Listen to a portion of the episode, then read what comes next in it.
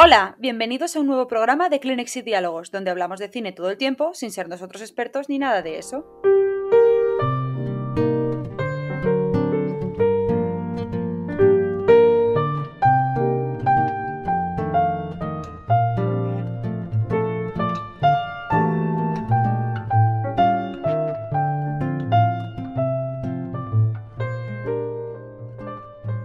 Antes de comenzar con este sexto programa, querríamos agradeceros a todos por haber escuchado los anteriores, sobre todo esos dos últimos especiales de los Oscars que hemos hecho. Y bueno, sin más dilación, vamos a ello. Estos son los temas a tratar. Primero vamos a hablar de los estrenos de cine y en plataformas. Después del estreno de la grandiosísima serie El cuento de la criada en HBO. Después vamos a estar haciendo un especial estudio Ghibli a propósito del estreno de Erwig y la bruja y después, como siempre, nuestra sección de noticias flash. Ahora sí que sí, vamos con un nuevo programa. Hola, hola Néstor. Hola, hola. Bueno, otra semana más aquí y parece una semana con tanto contenido que nos abruma, porque tenemos tantos estrenos en las salas que son 12, no vamos a comentar los 12, y luego en plataformas también tenemos muchos, muchos títulos nuevos, que, bueno, nos va a dar un programa muy interesante. Y vamos con el primer estreno de, la semana, que es Nadie, la película protagonizada por Bob Odenkirk mm, y producida por el mismo señor que hizo John Wick. Entonces, ¿qué podemos esperar de una película producida por la misma persona que John Wick. Pues vamos a deciros un poco la premisa porque tiene muy buena pinta. Y es eh, la siguiente. Un transeúnte interviene para ayudar a una mujer acosada por un grupo de hombres y por este hecho se convierte en el objetivo de un capo vengativo de la droga. Vamos, vamos a ver a Bob Odenkirk dar patadas, puñetazos, eh, sacar escopetas, pistolas como en John Wick, que a mí me encanta, soy muy fan de, de la saga de de Keanu Reeves y esta que ha cosechado súper buenas críticas por donde se ha estrenado. En España fue el pase de prensa y también muy buenas críticas que dicen que es una fiesta absoluta de acción, eh, serie B y que Bob Odenkirk te lo crees como este padre de familia que parece que no es nadie y luego resulta ser que, que madre mía, que se carga a todo Dios, porque eh, es así su personaje y los trailers tenían, tenían muy buena pinta, estaban muy bien cortados y con la banda sonora. Entonces creo que puede dar la sorpresa en la taquilla y ser número uno del fin de semana. Hmm. Porque en Estados Unidos fue bien y aquí la promoción ha sido buena, así que ojalá que, eh, que, sea buena la película. ¿Tú la vas a ver? ¿Tienes ganas? Pues es que estoy tan abrumada, como tú dices, por tantos estrenos y tengo tantas cosas que quiero ir a ver y tan poco tiempo y tan poco dinero que tengo que hacer una selección. O sea, sí, no es una película, o sea, a mí este tipo de películas de patadas, puñetazo, ya ves, King Kong contra Godzilla me encantó. O sea, sí, a mí patadas y puñetazos me, me suele gustar. Pero tengo otras preferencias de los estrenos de esta semana, como sería El y la Bruja, y bueno, por supuesto, hablaremos ahora del Señor de los Anillos. sí, que, Ese, ese, es muy importante porque ya las salas están bastante llenas. Y vamos con, el, con el siguiente estreno importante. Bueno, es que casi todos son importantes. Por así decirlo, el estreno de una mayor de, Hollywood, y es Chaos Walking, la película protagonizada por Tom Holland y, Daisy Ridley, con Matt Mikkelsen de villano, también sale Nick Jonas.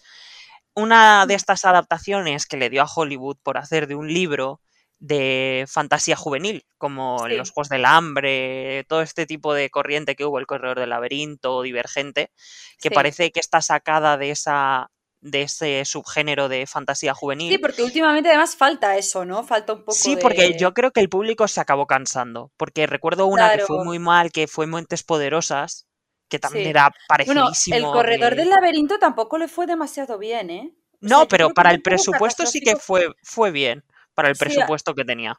Sí, y por ejemplo, Divergente, si no me equivoco, canceló? la última se canceló, que fue algo porque yo la primera y la segunda me gustaron bastante y luego ya me desenganché. Claro que como los Juegos del Hambre, lo siento, pero es que ninguna. sí, al final los Juegos del Hambre empezaron muy arriba porque además los libros tenían mucho reconocimiento y luego se, se, fue como un poco diluyendo porque a mí la última parte, por ejemplo, me pareció un poco desastre. Yo es que era equipo libros. Yo siempre fui equipo libros. Yo también me los leí y me gustaron más que las películas. Sí. Pero bueno, ya sabemos que es complicado adaptar un- Hmm, una novela a, a la pantalla. Y esta Chaos Walking, eh, va- vamos a comentar un poco de qué va. Y es que sí. las mujeres han desaparecido eh, del planeta a causa de un germen y los hombres han sido contagiados por el ruido, que es una enfermedad que hace que los pensamientos sean visibles. Pero todo Mm. cambiará con la llegada de una mu- nueva mujer, que es Daisy Ridley. No Sí, la premisa o sea, parece la, interesante. La la premisa es- está, está bastante bien. Hmm, Yo también, o sea, se vende solo la, la premisa, hmm. se vende sola y Bueno, y además, el tráiler te cuenta toda la película, ¿eh? Me sí, lo el pusieron el tráiler, otro día en eh, el cine y dije, pues ya está, ya los tres visto. minutazos de tráiler que había, que dije, "Ay, casi has mostrado todo ya de la todo, relación de Tom Holland y Daisy Ridley, que también hay un tono amoroso entre ellos dos. Sí, Por favor, los trailers, mm, cortarlos para dar lo mínimo y que la gente se, claro. se muera de ganas por verla. No me cuentes todo, todo, todo lo que pasa en la película. Y esta película, además, eh, ha tenido muchos problemas porque lleva grabada desde 2017. Sí, sí, sí, yo sigo las fotos del rodaje y llevan saliendo desde... Sí, sí, Cuatro añazos que lleva eh, esta película rodada y se nota porque vais a ver a un Tom Holland que parece que tiene 12 años. claro, Está jovencísimo. Daisy Ridley también, que venía de, de Star Wars, sí, de, de ser rey. Y luego, otra vez Nick Jonas, que parece que hace el mismo papel que, que, que hacía en Jumanji. Hace aquí sí. exactamente lo mismo. Y Bueno, luego Max Mikkelsen, que está hasta en la sopa. sí, siempre haciendo de malo, excepto en otra ronda, ¿no? Siempre, siempre haciendo de No, malo. Bueno, siempre, siempre tenemos Max Mikkelsen y bueno, siempre que tengamos Max Mikkelsen, la vida va mejor. Siempre, eso es así, visionaremos. Bueno, el otro estreno, eh, que es por el que hacemos el especial de esta semana, es Erwin y la Bruja, la película de Goro Miyazaki, hijo de Hayao Miyazaki. Bueno, es la primera película de estudio Ghibli en 3D, ya lo comentamos hace un tiempo, salieron, hablamos en un programa sobre las noticias que fueron saliendo. Y bueno, la premisa es que una niña huérfana Erwig eh, no quiere ser adoptada, pero un día llega su peor pesadilla y es adoptada. Casualmente es adoptada por una bruja que realmente lo que buscaba era una aprendiz. Y bueno, eh, comenzar a vivir unas aventuras en una casa tenebrosa llena de magia y misterio. Y veremos lo que pasa. No está cosechando muy buenas críticas. Yo mm, he visto el tráiler, la animación no me termina de gustar, pero me da mucha pena que quizás se le esté criticando porque ha cambiado el tipo de animación y quizá hay algunas personas que la, que la van a ver y se esperan eh, otro viaje de Chihiro, ¿no? Que siempre suele pasar el gran exitazo, el viaje de Chihiro, el castillo ambulante, y te ponen una nueva película y tú te esperas que vas a ver lo mismo, pero evidentemente eh, ha cambiado la, la historia, ha cambiado la, la animación y está cosechando críticas muy duras. Así que bueno, no la quiero criticar hasta que no la vea y realmente me gustaría que me gustase, pero he visto el tráiler y... Yo estoy 50-50. La Sí. animación al final es simplemente una excusa, porque entiendo que también hay que adaptarse a las nuevas tendencias y Sí, que sabemos que ahora mismo la animación en 3D es lo que se lleva, claro, pero a mí lo que va a hacer que, que me guste Earwig es la historia.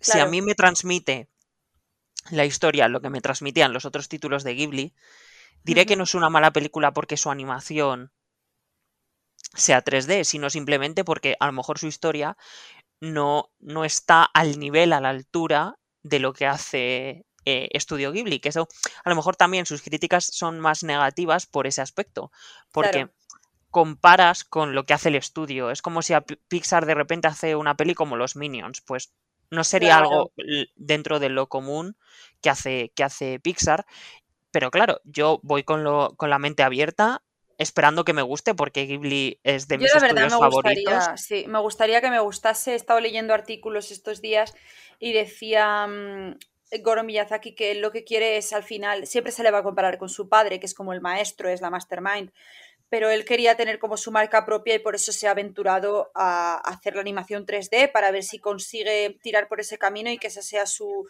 su marca propia. Y además, como curiosidad, decía que su padre, Hayao Miyazaki, eh, había halagado mucho la película cuando la vio el resultado, la vio completa, la había halagado mucho, incluso dice demasiado para porque nunca no es fácil que su padre le halague tan fácilmente, ya es muy disciplinado y muy de trabajo duro.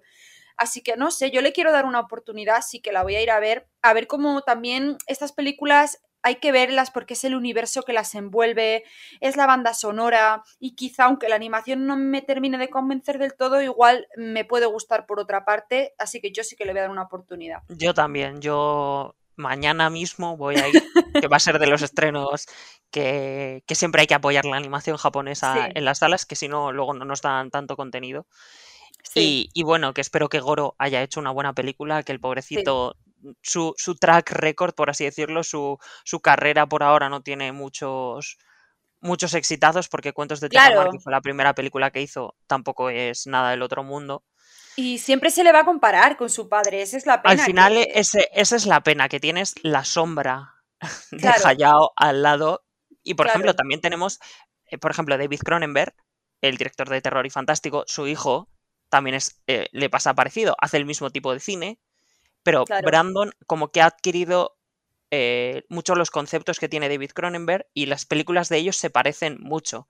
Creo que hmm. Goro lo que intenta es diferenciarse. Eso hacer es, todo lo contrario. Su carrera otro camino, eso es. Claro, y también, bueno, que Ghibli apueste por diferentes proyectos que al final, sí, todos alabamos el viaje de Chihiro, eh, el castillo ambulante, pero también hay que ver que Ghibli no es solo Hayao Miyazaki, eso que eso ya lo comentaremos en, la retrospectiva, porque hay directores dentro de, de Ghibli que tienen mucho potencial y películas muy buenas. Eso es. Bueno, lo comentaremos ahora más adelante, lo del estudio de Ghibli, que va a quedar interesante. Y bueno, tenemos un reestreno maravilloso de la comunidad del anillo, el Señor de los Anillos. Estoy living. Que no, que todas las salas de Madrid llenas será posible que me meto a mirar y no hay ni una triste butaca para esta pobrecita que soy es que increíble, me parece maravilloso, tengo muchísimas ganas, porque yo recuerdo que vi eh, la segunda y la tercera, las vi en el cine de pequeñita, me llevó mi papá, pero la primera creo que no la llegué a ver por eso de que mi padre pensaba que me iba a dar miedo, yo era muy chiquitita, tendría siete años, y es una cosa que quiero hacer porque no la he visto en el cine y la verdad que tengo muchas ganas. Yo sé que tú también vas a ir. Yo estoy ya, vamos, para la, trilogía entera, las tres películas me las voy a me las voy a ver en el cine. Además, es una copia en 4K restaurada, que parece ahora un poco también la tendencia de Hollywood de restaurar muchas películas en 4K y lanzarlas otra vez en el cine. Y a ver, El Señor de los Anillos, la primera película ya casi son 20 años. Entonces, ya hay una nostalgia, ya hay una nostalgia. Es como ha pasado cuando se ha reestrenado Harry Potter, que las salas se llenaban, porque al final al público este tipo de superproducciones, Señor de los Anillos, Harry Potter, incluso las de Marvel, que no tenemos tanta nostalgia. Pero a mí si me pones El Señor de los Anillos, las tres horazas, bueno, es que yo me haría las nueve, o sea, las tres seguidas. Vamos, me sentaba ahí en la butaca y, me quedaba ahí todo el día en el cine. Pero porque yo tampoco tengo mucho el recuerdo de cuando las vi en el cine. Claro, éramos Entonces quiero recuperar ese recuerdo. Además, es una trilogía súper reconocida por el público. a la crítica le encantó El Retorno del Rey, ganó Oscars. O sea, Pero eh, creo que es la tercera película que más, la segunda o la tercera película que más Oscars ha ganado en la historia y evidentemente. O sea, imaginaos el nivel, que esto es como eh, de repente que una peli de Marvel, porque El Señor de los Anillos era como el top de los tops de la época. Claro. Eh, que una peli de Marvel, yo que sé, Vengadores Endgame, te hubiera ganado nueve Oscars y, y todo el mundo hubiera dicho, pues merecidos. Sí, sí, sí, sí. Porque la verdad es que tengo, tengo muchísimas ganas de verlo en el cine por aquello, pues eso, de que yo era muy chiquitita y El Señor de los Anillos es mi infancia, es como uno de los pilares que sostiene a mi familia, por exagerar un poco, pero sí, en mi familia es como religioso, así que sí que tengo muchas ganas, me gustaría poder ir a verla con mis padres, pero no puede ser, así que me voy a ir tan tranquilita a mi butaquita y a ver las, tres, horas de este fin de semana de la Comunidad del Anillo. sin dudar. Y nada, cuéntanos más estrenos. Hay otros dos estrenos más, aparte de los otros cinco más pequeños que hay, eh, que son de corte bastante más independiente y con muchas menos, menos salas. Y el primero es eh, El fotógrafo de Minamata, eh, la película protagonizada por Johnny Depp que presentó en el Barcelona Film Festival. Y, y bueno, se estrenó en Berlín el año pasado, y se ha retrasado múltiples veces a causa de, del COVID. Y bueno, la historia va del el fotógrafo de guerra eh, W. Eugene Smith, que vuelve a Japón para documentar los efectos devastadores del envenenamiento por mercurio en las comunidades costeras. Parece un drama mm, de indie, de corte independiente, que Johnny Depp se aleja un poco de, de las superproducciones también, con todos los problemas que ha tenido con, con su matrimonio. Y Hmm, así para ganar un poco también de, de prestigio, de no hacer tanto claro, papel de, de Jack Sparrow, de Grindelwald, de un montón de estos estas eh, blockbusters de Hollywood y a lo mejor irse un poco al cine indie y ganar respeto y, y prestigio a través de ahí. Y bueno, he leído las críticas de la peli, dicen que es un poco fría, pero que Johnny Depp hace su mejor papel en años. Fíjate. Entonces, eso ya te quiero decir que eh, lo de que muchos eh, actores en Hollywood actualmente se vayan al cine indie para demostrar lo que valen Sí, es una tendencia clarísima y que muchos, muchos, muchos lo van a seguir haciendo. Y sobre todo con películas pequeñas que, aunque no alcancen un gran público, el, el prestigio lo tienen. Y este Johnny claro. Depp parece que lo hace y, y bueno, lo- la lleva a contracorriente, que dan mm, contenidos a las salas eh, para aburrir. Tienen otro título este fin de semana, pero de una peli de 1960, de la Mm, India, que es un reestreno. Y, o sea, imaginaos que va a muy poquitas salas. Y el otro estreno es un estreno español, que es Crónica de una tormenta, la película protagonizada por Ernesto Alterio y Clara Lago, que les tenemos ultra conocidos aquí. Sí. Y Clara Lago tiene, en su, en su mano está el récord de la película más taquillera de la historia de España, que es Ocho Sí. apellidos vascos. Gracias, Ah, Clara Lago. Ahí queda. Y bueno, la, la historia va sobre eh, un importante editor de un periódico que tiene que elegir a su, su- a su sucesor. Eh, la decisión acabará convirtiéndose en un peligroso juego sexual y de poder. Vi el tráiler, la verdad es que lo vi con un poco de mala de cal- calidad, no sé por qué. O sea, me lo pusieron en el cine y el tráiler parecía que estaba también. a 240p. Yo Y me pasé dije, medio tráiler pensando que era un anuncio de coches o algo así. sí, porque o parece un anuncio de un periódico que Sí, de algo.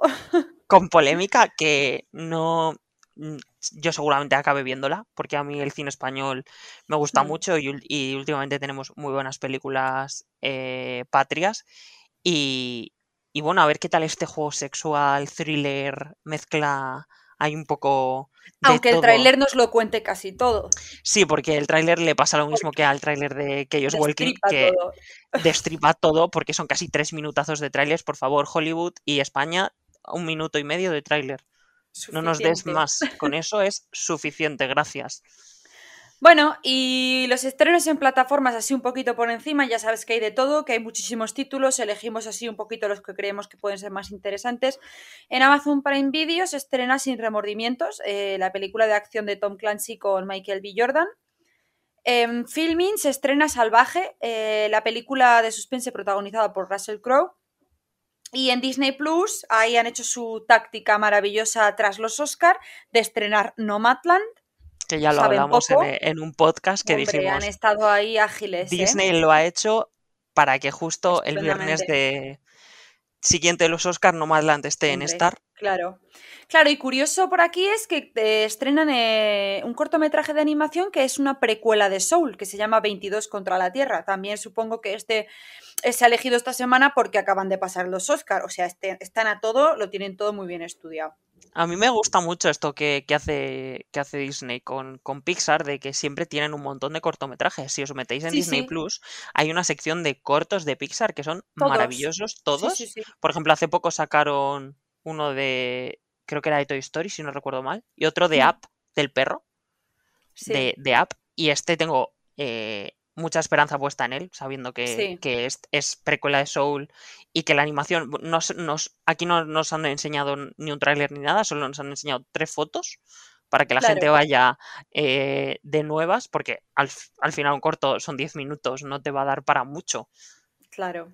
pero que estaremos visionando seguro. Por supuesto, Y, por y viniendo de, de- de- de Pixar, mejor todavía. Y bueno, en Netflix tenemos dos películas eh, también importantes. La primera es La apariencia de las cosas, una película de terror psicológico eh, protagonizada por Amanda Seyfried, que la verdad es que Amanda Seyfried hace proyectos eh, súper diferentes todo el rato. Se puede meter Mejor. en, en, a lo mejor poner voz a un personaje de animación, luego se mete a una de terror, luego te hace Mank y luego Y te hace una Mamma comedia. Mía. Ahí está, luego te hace una comedia musical como Mamma Mía. pues Su carrera es muy ecléctica. Y bueno, Sí, yo vi el tráiler y no. mm, Tampoco pintaba aquí una cosa maravillosa, pero Mm. tampoco pintaba mal que, bueno, Netflix sabemos cómo son la calidad de sus películas originales, que muchas Mm. dejan mucho que desear. Mucho, mucho. Porque parece que simplemente les has, le has dado el dinero a alguien para decir, bueno, eh, la cuota de Netflix de que tenemos X películas está cumplida. Y ya está. Sí, sí, ya podemos debatir sobre eso más adelante porque sí, las producciones de Netflix a mí hay algunas que... Excepto las prestigiosas que sabes que van a los Oscar, hay pocas que de verdad valgan la pena, de verdad. Sí, sobre todo en el tema series. Bueno, ya lo comentaremos, lo debatiremos porque de verdad es bastante interesante la manera en la que Netflix produce sus series en cuanto al algoritmo y todos los datos que tienen de las personas que ven las series. Ellos saben de sobra cuánta gente las va a ver, cuánto las van a ver y cuánto dinero van a ganar. Entonces realmente lo tienen todo muy estudiado, mucho más de lo que parece. Así que lo debatiremos más adelante. Sí, además, esta semana ha habido un poco una polémica con Netflix porque han sacado una opción en Netflix que es poner el aleatorio y que te ponga la plataforma lo que quiera.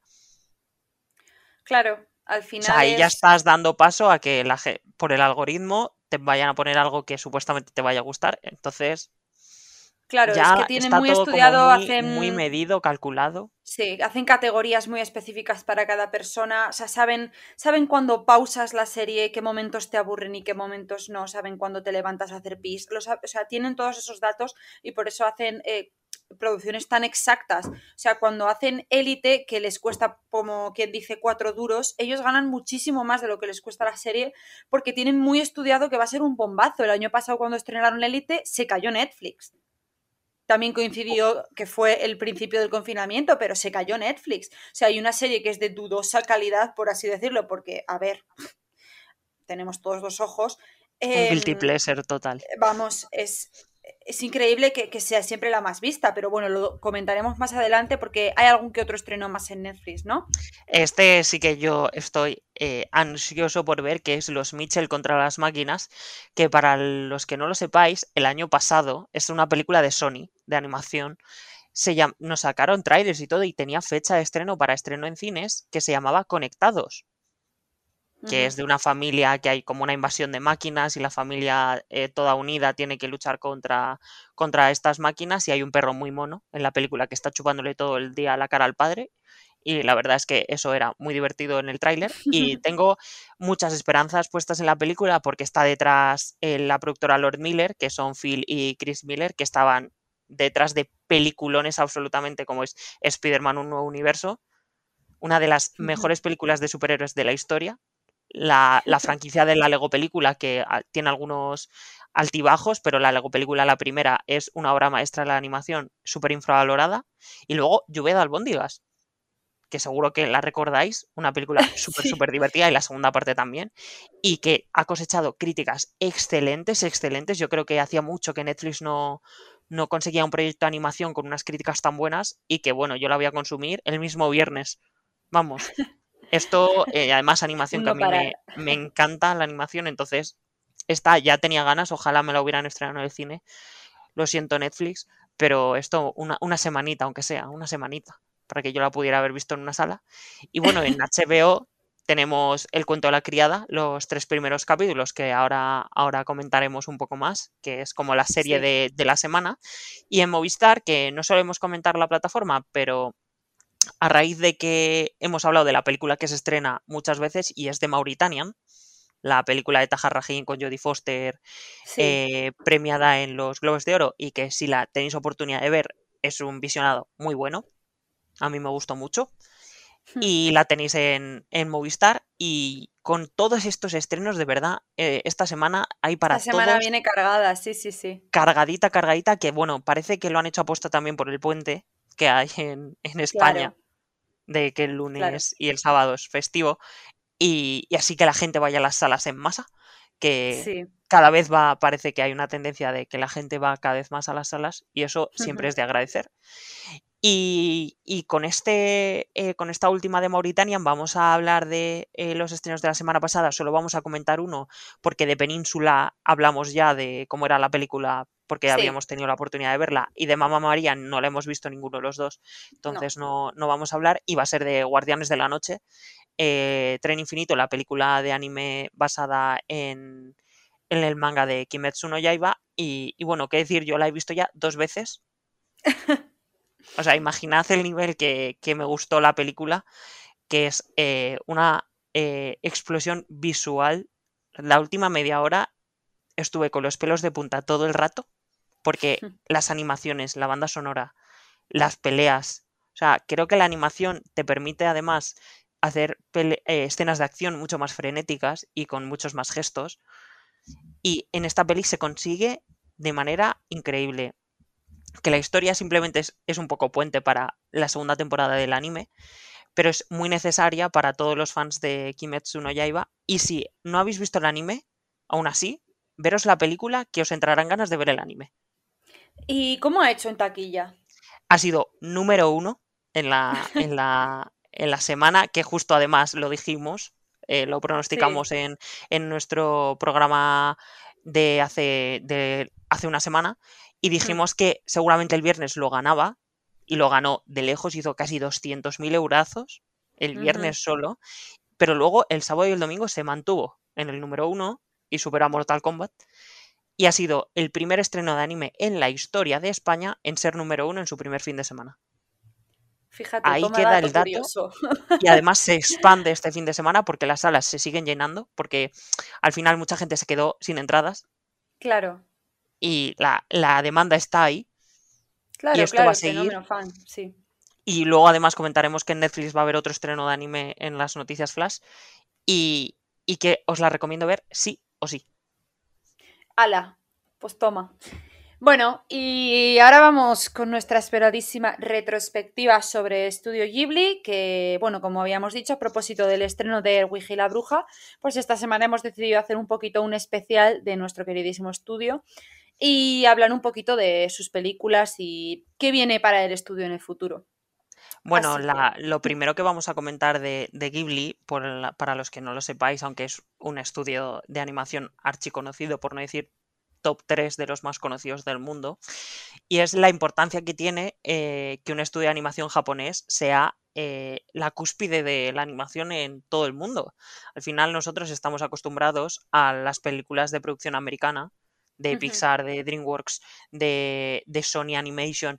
Al final, eh, las películas de Ghibli, como han tenido un impacto cultural y una influencia en todas las películas animadas de, los siguientes años, es muy importante destacar que eh, lleva un montón de años eh, em, el estudio Ghibli sacando películas y parece que se, tuvo una época dorada en los 90 y a los principios de los 2000, pero que ha seguido sacando y cosechando títulos muy, muy buenos en los últimos años que eran nominados a los Oscar, que eso es una cosa que a mí me dolerá el corazón siempre, y es que eh, la academia siempre ha ignorado el producto Ghibli para darle un Oscar.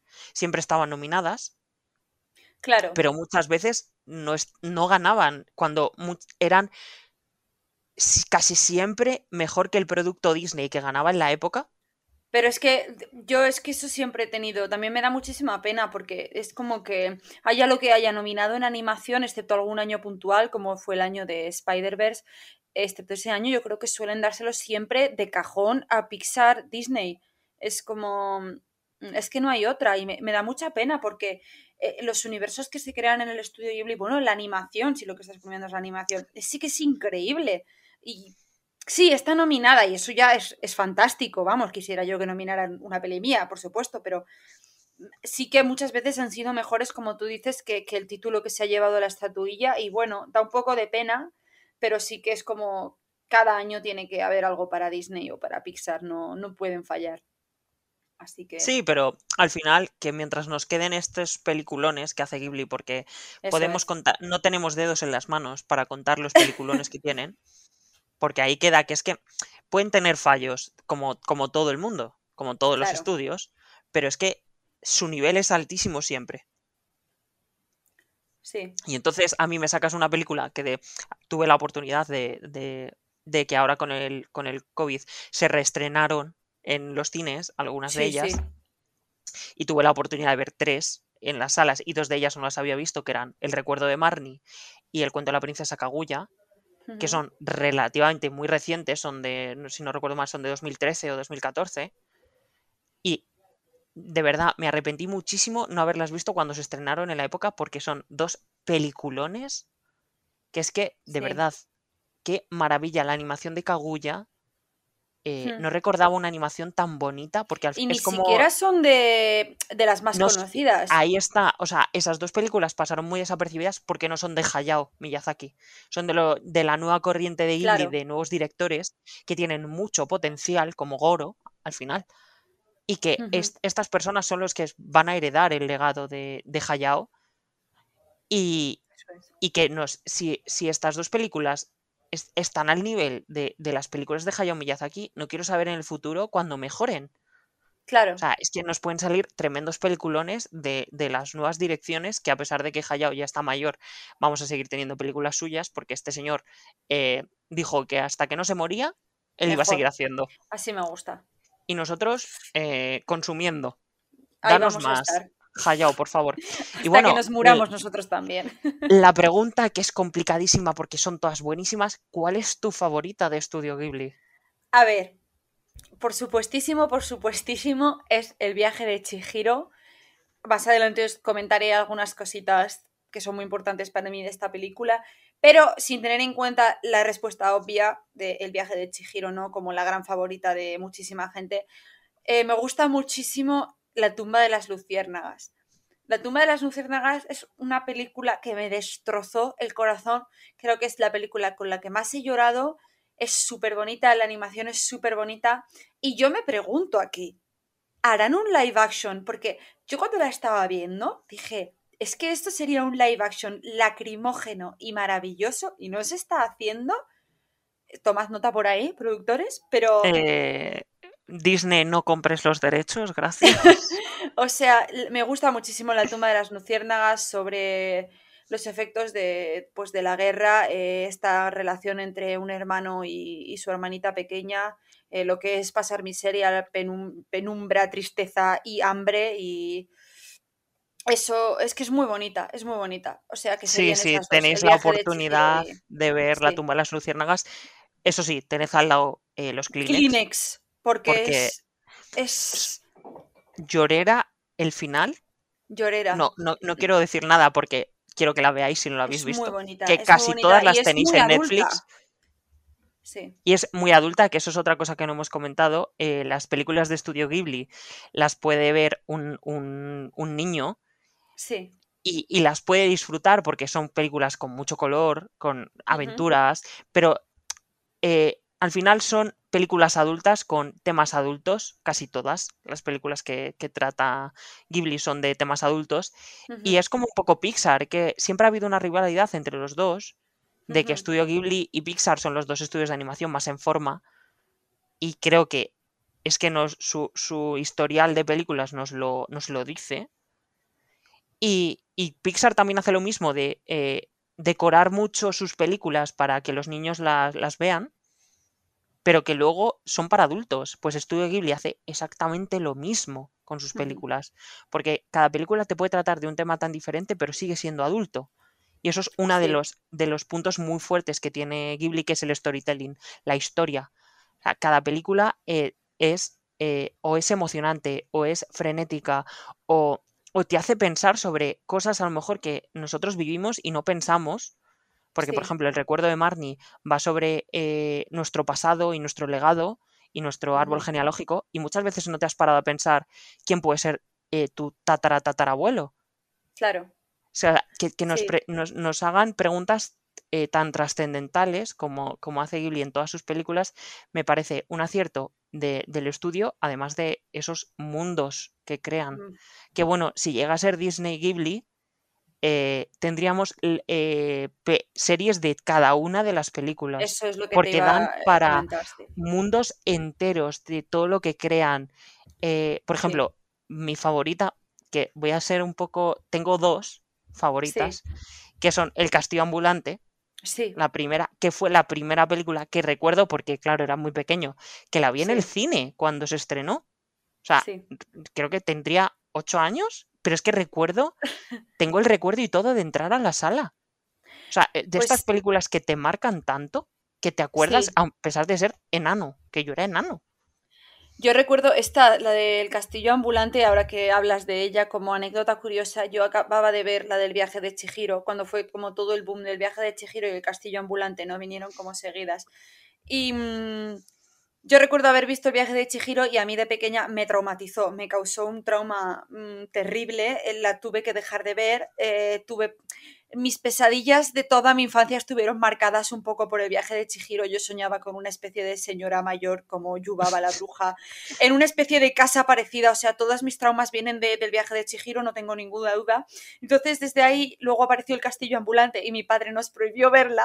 Nos dijo, no, eh, hemos tenido suficiente. Y ya, pues no la, no la llegué a ver en cine. De hecho, él no la había visto hasta hace pocos meses, el castillo ambulante. O sea, cuidado y me, me, pareció maravilloso y como tú dices, tienen unos universos que es que te dan ganas de abrir cada puerta, te dan ganas de abrir cada puerta, visitar cada calle de la ciudad y, y, hablar con todo el mundo y conocerlo todo. Y quizás es lo que tú dices, o sea, la magia un poco del estudio Ghibli es que no hay segundas partes, porque siempre se ha pedido, por favor, por favor, una segunda parte del viaje de Chihiro, porque es un universo gigante, que da para muchísimo, porque no solo estamos viendo la casa de baños, sino que estamos viendo una ciudad en la que viven espíritus, estamos viendo un montón de paradas de tren en la que hay diferentes ciudades. Da, es una serie que daría para hacer muchísimo. Pero yo creo que la magia es que no nos van a dar más y que nos quedemos con lo que tenemos y con esas ganas de explorarlo todo. Porque a mí el viaje de Chihiro, el castillo ambulante, me dan ganas de explorarlo todo, de darle al pause y decir, y ahora me quiero meter en esta habitación y quiero explorar esta ciudad y quiero bajarme del tren aquí y mirar lo que hay. O sea, es esa como esa incógnita y ese mundo misterioso que lo rodea todo. Yo creo que eso es uno de los puntos fuertes de, de, las películas de, de, Ghibli. Y luego quería comentar, a propósito de lo que decías, que, que evidentemente todas las películas del estudio Ghibli están dirigidas para un público de niños que lo pueden entender perfectamente. Eh, por ejemplo, el viaje de Chihiro, eh, Hayao Miyazaki siempre lo ha dicho que es una película dirigida a niñas de 10 años, como la protagonista, y que está hecha para que la vean, la entiendan y les guste. Es una película para ellas, está basada en la hija de, de un amigo suyo, el personaje de Chihiro. Y sí que implícitamente eh, critica muchísimas cosas que quizá hasta que no eres más mayor no las entiendes y no las ves. Y quería comentar, eh, hablar a, propósito de todo esto, de significados ocultos y tal, esa teoría popular, leyenda urbana que hay sobre que mmm, la película de Chihiro está, es, está basada en una casa de prostitución, que para nada es así. Y quería comentar, eh, bueno, es una leyenda que nos llegó a todos, ¿no? Eh, de que no es una casa de baños y de espíritus, sino que es una casa donde se ejerce la prostitución y es absolutamente irreal. Y todo esto viene de que un crítico cinematográfico que se llamaba eh, Tomohiro Machiyama, espero haberlo dicho bien, que no se lleva demasiado bien con Hayao Miyazaki, hizo unas críticas muy duras y y decía que la película iba absolutamente sobre prostitución y se ha desmentido varias veces es una leyenda urbana, como digo, y bueno, la película El viaje de Chihiro habla de, Hayao Miyazaki lo dice, de la corrupción moral de la sociedad y evidentemente muy implícitamente critica la prostitución y la, la, venta de los cuerpos y todo eso, pero no es una película que vaya sobre eso, porque él siempre ha dicho que esta es una película para niñas de 10 años con un mensaje de que con disciplina y trabajo y valentía se, se, consigue todo lo que se propongan, no hay más y simplemente es una leyenda urbana. Sí que se critica, por ejemplo, el capitalismo. Vemos a unos padres de, de modernos con un coche caro, con cosas de marca, es que tiene muchos detalles en los que te tienes que fijar. Critica el capitalismo cuando van con el coche muy rápido y, y ellas le dicen, ve más despacio y él dice, no pasa nada, tengo un Audi, no sé qué, no sé cuántas. Es como la importancia que se le da a lo material por encima de lo demás. Ahí tenemos una crítica. Luego se critica a los niños de ahora, como son de consentidos, como Chihiro se enfada de no quiero ir, no quiero ir, no quiero estar, como son los niños de ahora y que les falta valor. Y, y por supuesto se habla de la explotación infantil eh, y de la explotación en general, de la esclavitud con los susuwatari, estas criaturitas que también se ven en, el, en mi vecino Totoro, que van cargando con las piedras muy, muy pesadas de carbón y que están, su única función es trabajar y trabajar y trabajar y cargar con esas piedras y alimentar de carbón las calderas que mueven todo el universo del viaje de Chihiro. Y ahí sí que se critica la explotación la esclavitud y la explotación infantil por medio de que estas criaturitas se alimentan de caramelos y chucherías y ahí simboliza un poco pues que se pero lo que me refiero es que lo hacen de manera muy implícita y que no va de una cosa o de la otra, no va de prostitución, no va de una crítica al capitalismo, no va de, una crítica a la explotación, sino que es una película que va sobre una niña de 10 años que tiene que superar una serie de retos para volver a juntarse con sus padres y no hay más. Y eso es lo que hace el estudio en todas sus películas. Muchísima crítica, pero eso es, está por abajo todo lo superficial es que es una película para niños. Y eso es simplemente lo que quería comentar. Me parece que estabas comentando que ibas a hablar de cuál es tu favorita. Mi favorita era El Castillo Ambulante. Tengo de la nueva vertiente de Ghibli, que no es de Hayao, eh, mi favorita es El cuento de la princesa Kaguya, que si no la habéis visto, porque sé que pasó muy desapercibida claro. Eh, al no tener el nombre de Hayao detrás, eh, es una historia maravillosa. El dibujo de no es, es como un es un cuadro con un pincel pintado.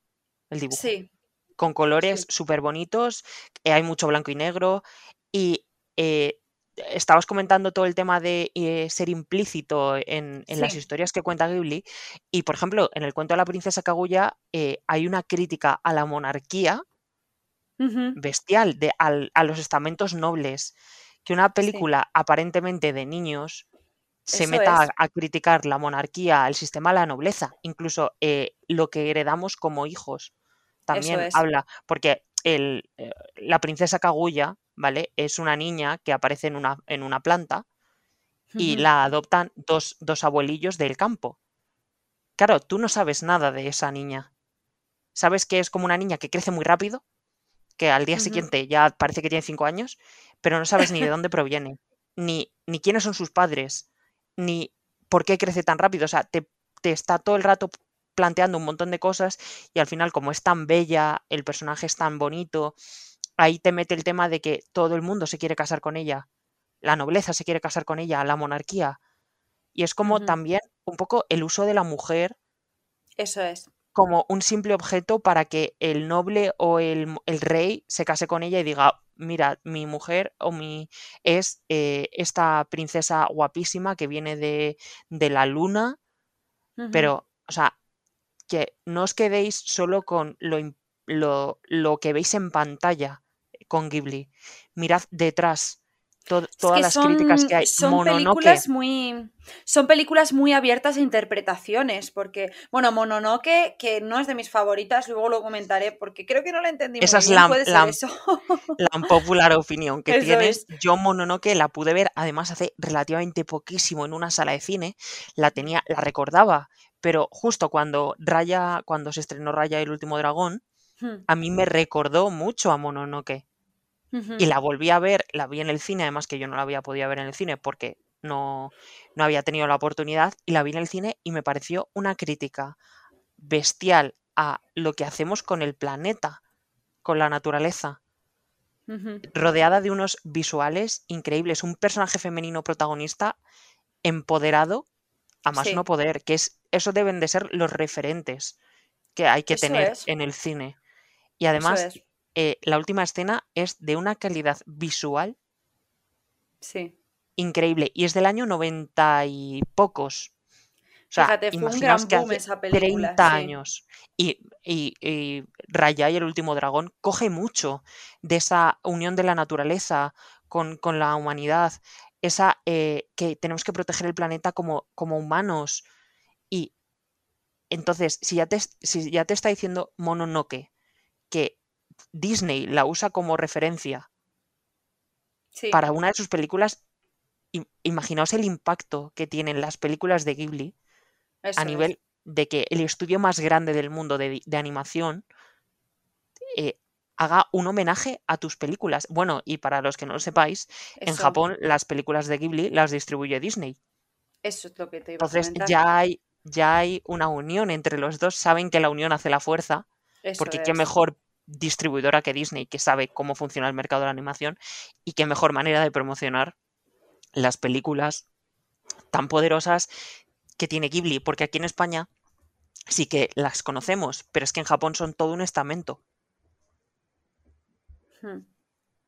Y de verdad, todas las tenéis en Netflix, la mayoría. Sí, están la gran parte de ellas. O sea, yo las últimas que he estado viendo las he estado viendo en Netflix, sí. Creo que Y- están, si no todas, la- la mayoría. Creo, no sé si las últimas están. Marnie. El cuento de la princesa Kaguya creo que sí que está en Netflix. Kaguya No sí que está. sí que está en Netflix. Yo No sé si el está. recuerdo de Marnie está, que es otra, otro peliculón que pude ver hace poquito en una sala. Y, y que eso ya te quiere decir que hay una nueva vertiente en Ghibli de Sí. seguirnos mostrando historias profundas eh, envueltas en un, en un ambiente súper bonito con eh, una fotografía y una cinematografía espectaculares, pero que se sigue, sigue como eh, la marca Ghibli en cada película a pesar de no ser de Hayao. Hmm. Y eso es, eso es lo que creo y espero que esté en Irwig y la bruja. Ese, esa marca de identidad que, que caracteriza todas las pelis de Ghibli. O sea, muchas veces vemos una peli de Ghibli y a lo mejor no sabíamos que era de Ghibli y dices, hostia, es que es de Ghibli. Sí. Porque sabes, sí. sabes cómo, cómo son las pelis, cómo se construyen. Yo la verdad que espero que la de Irwig y la bruja tenga esa esencia de Ghibli en la manera en la que van a retratar el universo.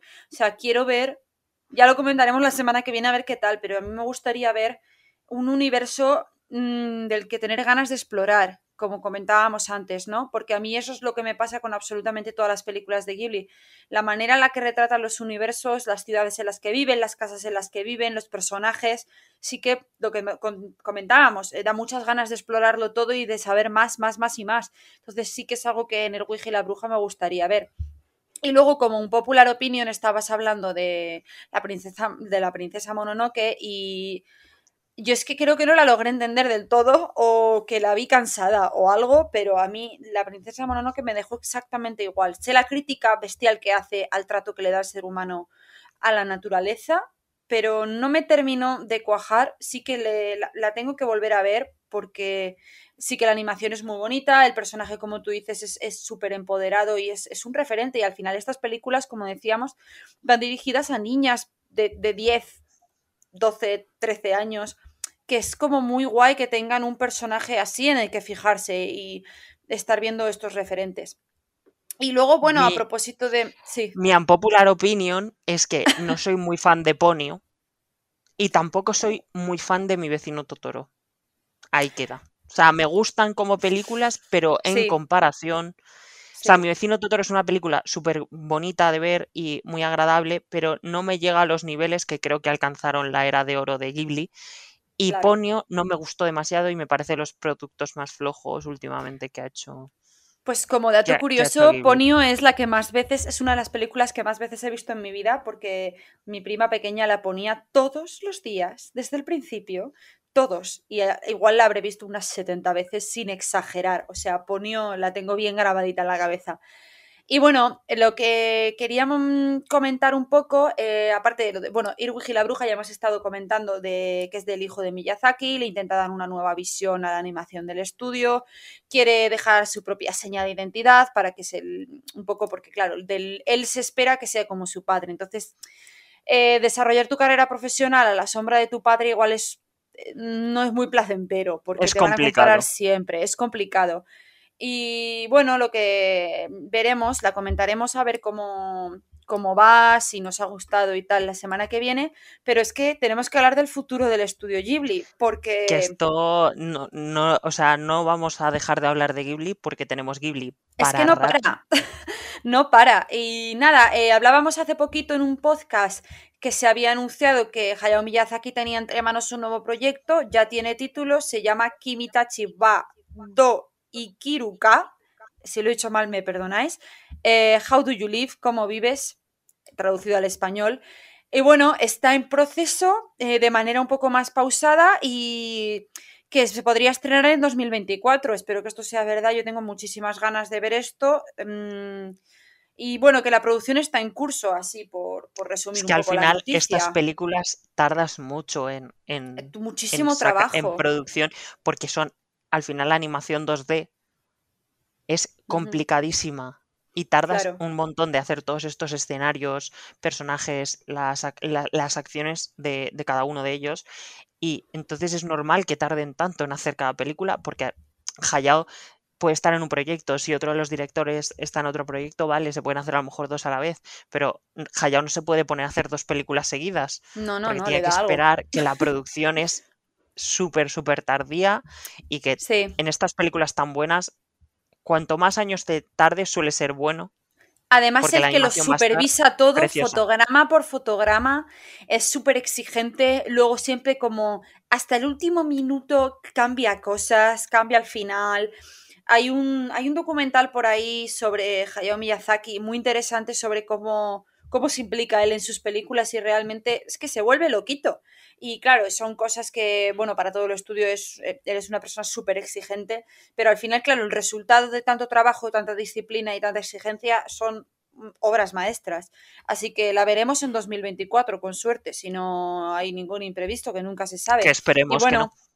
El estudio Ghibli tiene dos películas más en producción, de las que no han querido dar más noticias, y también tienen entre manos la inauguración de su primer parque temático, el Ghibli Park, que ojalá algún día poder ir. Eh, su, su apertura está prevista para 2022, si no hay muchos cambios drásticos con el COVID. Y bueno, debe ser que consta de dos partes, se abrirá primero una y luego la otra, así que a ver qué tal le va, porque a mí esto de un Ghibli Park me entusiasma. O sea, con lo bonitos que son los parques temáticos, por ejemplo, Disney, Sí, Disneyland, con lo fieles que son. O sea, no me sí. imagino una sección del Ghibli Park siendo, yo que sé, ambientada en el viaje de Chihiro. A mí me puede Es dar que me eh, muero. un ataque al corazón en el momento en el que entro y veo eso Imagínate, en real, tú imagínate que lo hacen como en Disneyland los hoteles, que es el castillo de Disney y el no sé qué. Imagínate que uno de los hoteles es en la casa de baños del viaje de Chihiro, es que me puede dar algo, es que es lo único que quiero hacer en mi vida, ir ahí. Así que estaremos muy pendientes a esta noticia y a ver qué tal vaya, a ver cuándo van saliendo fotitos del proyecto. Y Sí, por mí porque eso es esto todo. tenemos muchas ganas. Sí, Yo no tengo ningún apunte y tengo muchas ganas de, de ver eh, el futuro de Ghibli.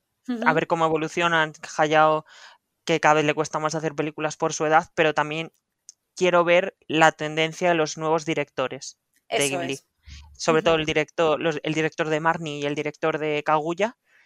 Quiero ver sus siguientes proyectos para Pues afianzar eh, que son potenciales eh, sucesores, que la palabra sucesor está un poco fea también sí, porque cada uno tiene su, su seña de identidad eso es.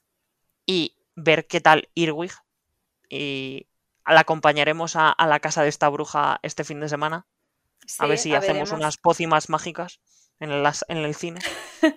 Veremos y comentamos a ver qué tal nos ha parecido. Yo espero, yo quiero que me guste, así que voy con todas las esperanzas. La animación no me termina de convencer, pero confío en que el universo lo hará. Así que bueno, eso es todo, creo yo, por, con el especial de la semana. Esta pequeña retrospectiva rapidita sobre Estudio Ghibli, que nos podríamos pasar hablando del Estudio Ghibli años, porque yo tengo datos y curiosidades para dar y regalar. Pero bueno, esto ha sido todo con eso y ahora vamos eh, a hablar un poquito de la serie que se estrena esta semana, que es El cuento de la criada, que a mí personalmente me maravilla. O sea, me parece maravillosa. Ayer, eh, miércoles, se estrenaron tres capítulos eh, de golpe en HBO. No sé, se les cruzaría un cable dijeron, vamos ahí, tres de golpe. Y nada, todavía no, no la he visto, esta cuarta temporada, si no me equivoco. Bueno, para quien no lo sepa, El cuento de la criada es una serie basada en una novela distópica publicada en 1985 por Margaret Atwood, espero haberlo pronunciado bien. Y bueno, es una crítica social eh, del trato a la mujer y em, comenzó siendo una distopía, se hablaba de ella como una historia distópica, pero yo creo que el boom que ha pegado esta serie quizá es porque cada vez tiene un parecido más a la realidad, preocupantemente, la ves y no se te queda tan distópico. Yo cuando veo esta serie pienso, no es tan distópico.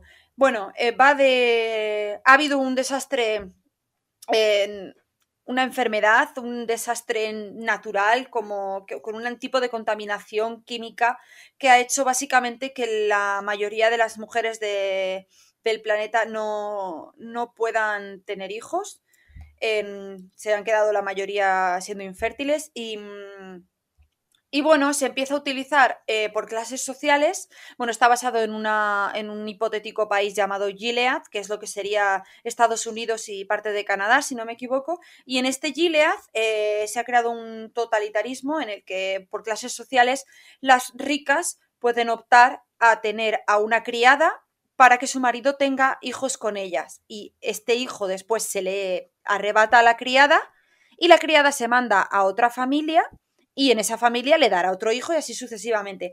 Básicamente una distopía en la que las mujeres solo sirven para tener hijos. Tú me das el bebé y te vas a otra familia a darle otro bebé y así sucesivamente hasta que ya no puedas dar más bebés. Y es una serie que si no la habéis visto es brutal, no solo por la trama, que es interesantísima. A mí es que cuando leí la premisa me la vendieron solita, dije allá voy.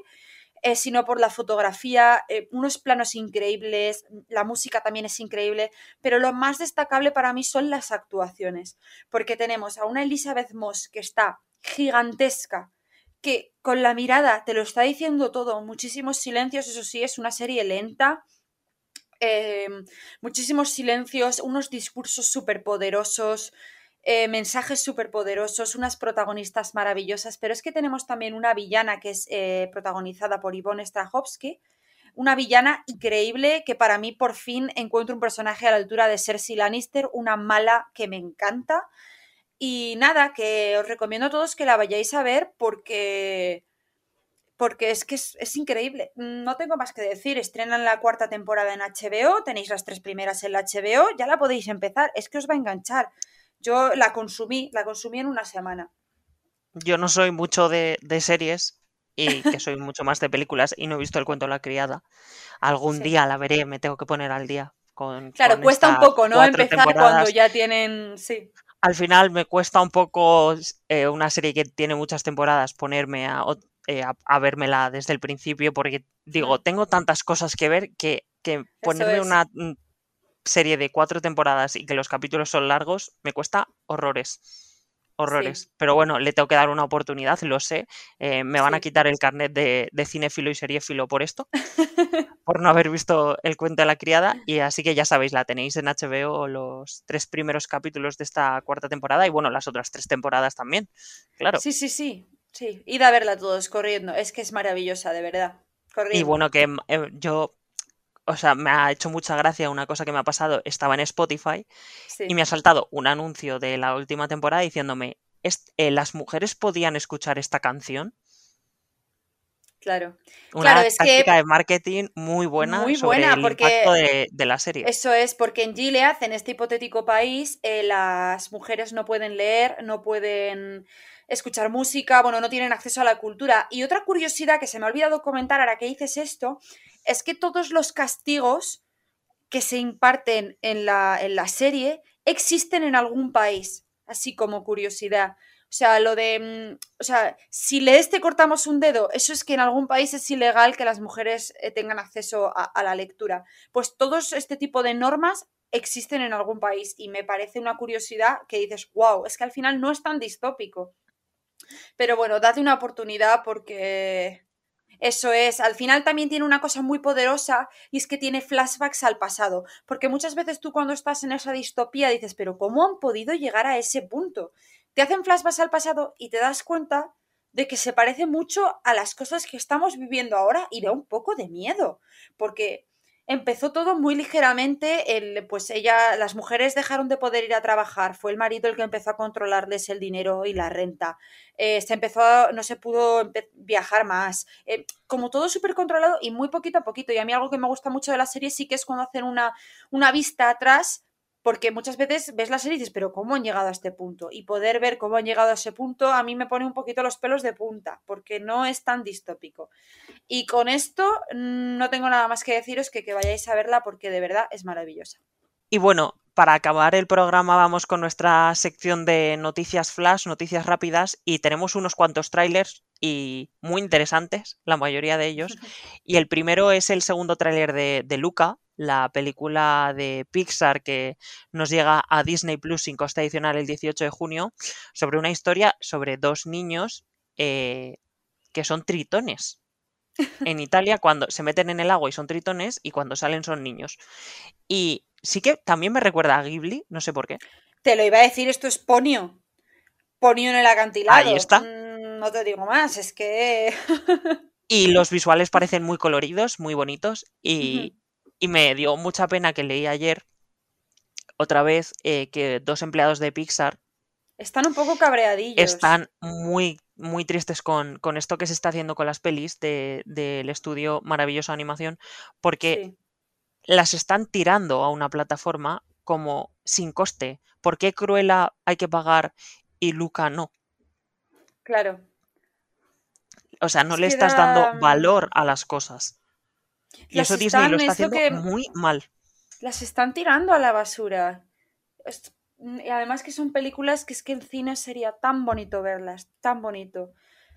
Y sí que da pena, sí que he leído lo que tú comentas, que están los animadores de Pixar un poco decepcionados porque, claro, es una, como estábamos hablando, las películas de animación al final cuestan muchísimo, muchísimo trabajo, mucha dedicación y mucho esfuerzo para que luego mm, las pongan ahí en un catálogo entre cientos y cientos de títulos para que gratis ahí, para que tú la veas cuando quieras en el sofá o en el móvil, que es peor. Así que bueno.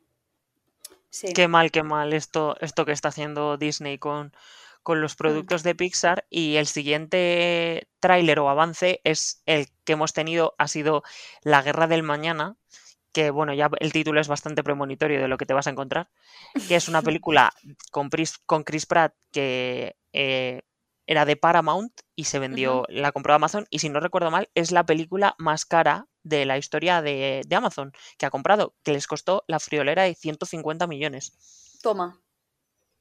O sea, imaginaos la sobrada que es pagarle a, Paramount a Tocateja 150 millones, que seguramente es simplemente para cubrir los costes de producción de la peli y un fee de beneficios para, para Paramount, y Paramount se olvida ya del proyecto y es de, Amazon. Y bueno, ya el título te lo dice, es de unos aliens que vienen a la Tierra y, y Chris Pratt tiene que reclutar a soldados del pasado, se vuelve al pasado, para que combatan la, en la guerra del mañana. Vamos, eh, de estas películas de ciencia ficción que hay a patadas. Y bueno, este sí que estoy emocionadísimo, emocionadísimo. Y eh, por fin hemos tenido el primer tráiler de Expediente Warren 3, obligado por el demonio. Y, bueno, esta eh, saga, franquicia de, terror del universo de los Warren, de Warner, que mm, creo, si no recuerdo mal, todas las pelis que han sacado han sido exitosas. Todas, absolutamente todas. Y que llaman, creo que esta es la novena en total, de todas las que tienen. Madre mía. Madre mía. Tienen tres de Expediente Warren, tienen tres de Annabelle, tienen La Monja. Sí, esta es la, esta es la octava. Tienen La Llorona y tienen. Y tienen esta. Eh, eh, Expediente Warren 3, que el tráiler parece diferente un poco a lo que eh, solían hacer, porque está, hay un caso detrás, policíaco, que es una historia real. Así que... Es que eso es lo que más miedo da de todo, ¿ves? Yo estas pelis no las puedo ver. No dormiréis por las noches sabiendo que a una persona dijo en un juicio que él mató a una persona porque le, el diablo le obligó.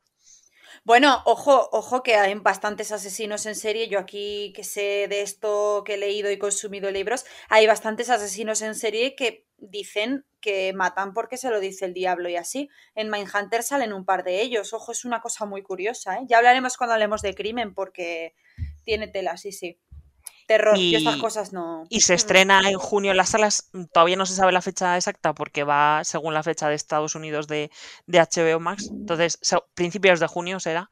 Y que estas películas la gente va al cine porque siempre pasar un momento de sustillos es agradable.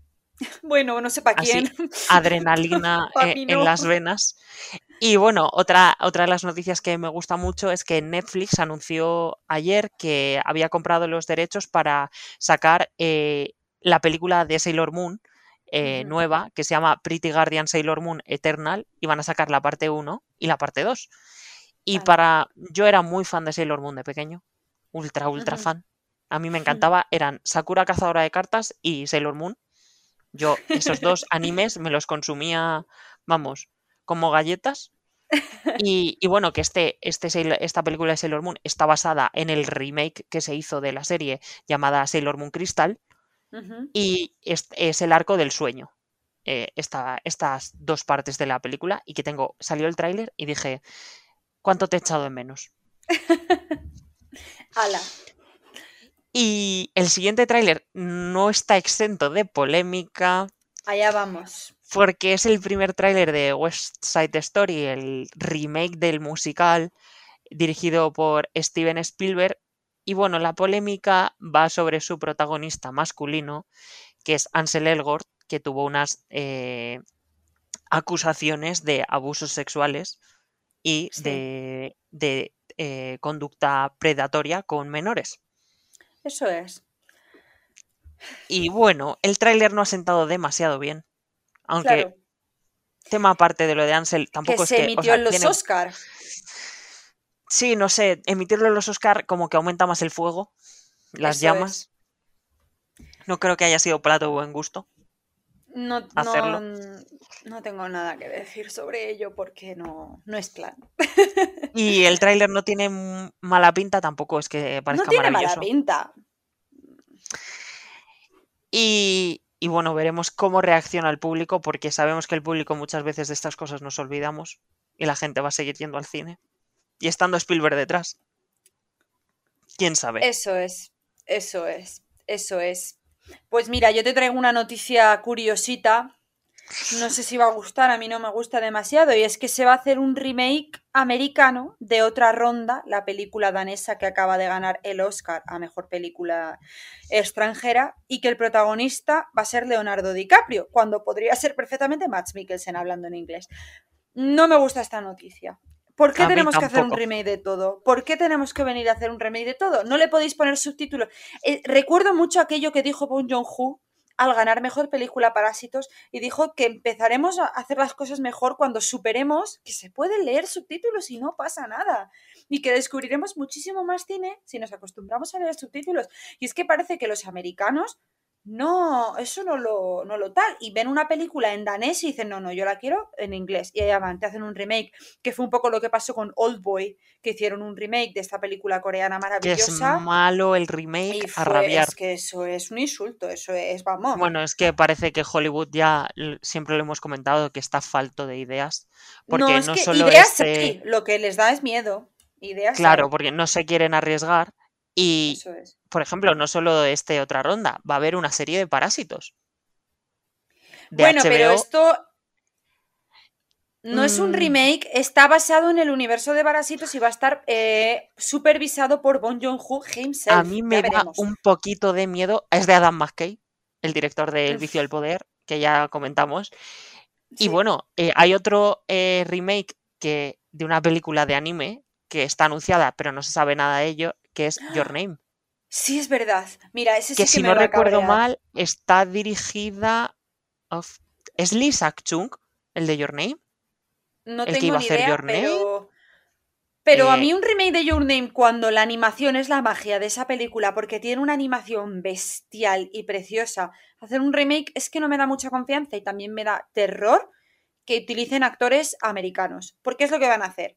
Y la magia de esa película es cómo está ambientada en Japón, sus personajes, sus paisajes, su animación. Es que me cabrea un poco. Yo tengo un poquito de esperanza en este remake de Your Name, porque sí que es Lee Sak-chung, el director de Minari. Es, va a ser el director de Your Name, pero sabemos que muchas veces este, es, tú compras los derechos para hacer un remake, pero muchas veces no se hacen. Caen en saco es roto. verdad. Porque a lo Eso mejor la verdad. producción o es muy cara o luego las cosas no salen bien, porque adaptar es complicado. Pero, por ejemplo, en España tenemos muchas corrientes de una corriente de adaptar las comedias, la mayoría de comedias que tenemos de Telecinco y de Antena 3 son remakes de otras películas. Pero creo que es más fácil sí. adaptar una comedia donde a lo mejor cambias los chistes y la premisa es la misma, que hacer un. Your Name que es complicado, porque creo que Es tienes que go- golpear donde golpea Your Name es Eso es. complicado. Igual Y que luego, otra a ronda. propósito, hmm, a propósito de esto, ¿no va a haber una serie del universo del Señor de los Anillos dirigida por Bayona para Amazon Prime? Efectivamente, que parece ser que tiene muchos problemas en la producción. Esa Sí, serie. es que porque no sabe estoy un Amazon poco qué hacer. atenta a eso. Estoy Sí, o atenta a esa, sí. Bayona eh, sabemos que a Hollywood le encanta, pero Mm. mm, si esa serie todavía no está estrenada, o sea, no está, no se sabe mucho de ella, ahí, ¿no? te quiere decir que hay problemas, porque creo que se deben de estar gastando un pastizal por capítulo increíble.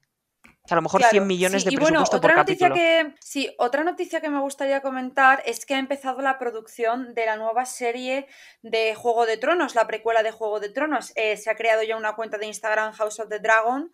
Eh, donde están, han subido quiénes van a ser los actores y actrices protagonistas de la serie. Y bueno, simplemente comentar que ya está en producción y que voy a estar muy atenta para poder comentároslo todo. Tú como fan de Juego de Tronos, soy. Y ya está. a consumir, a consumir. Y bueno, la semana que viene tendremos más noticias, que hay alguna interesante, pero la dejamos para, para, para el siguiente programa. Sí. Y, bueno, la semana que viene ya vamos, vamos a pensar qué, qué hacemos, porque tendremos algún, una retrospectiva o un especial o un debate, que no lo tenemos Eso es. todavía decidido. Pero bueno, ya hablaremos de más estrenos, hablaremos de Irwig, hablaremos de Chaos Walking, hablaremos del Señor de los Anillos otra vez. Qué Sí, emoción, qué emoción. Tendréis nuevo contenido y bueno, pues más noticias y más cositas. Esperamos que os haya gustado este sexto programa. Compartidlo y si queréis que hablemos de algún tema que os interese, nos lo hacéis saber por las redes sociales que estarán en el cuadro de descripción del podcast, que estaremos encantadísimos de charlar sobre ello. Y bueno, por hoy eso es todo, amigos. Adiós, adiós. adiós. adiós.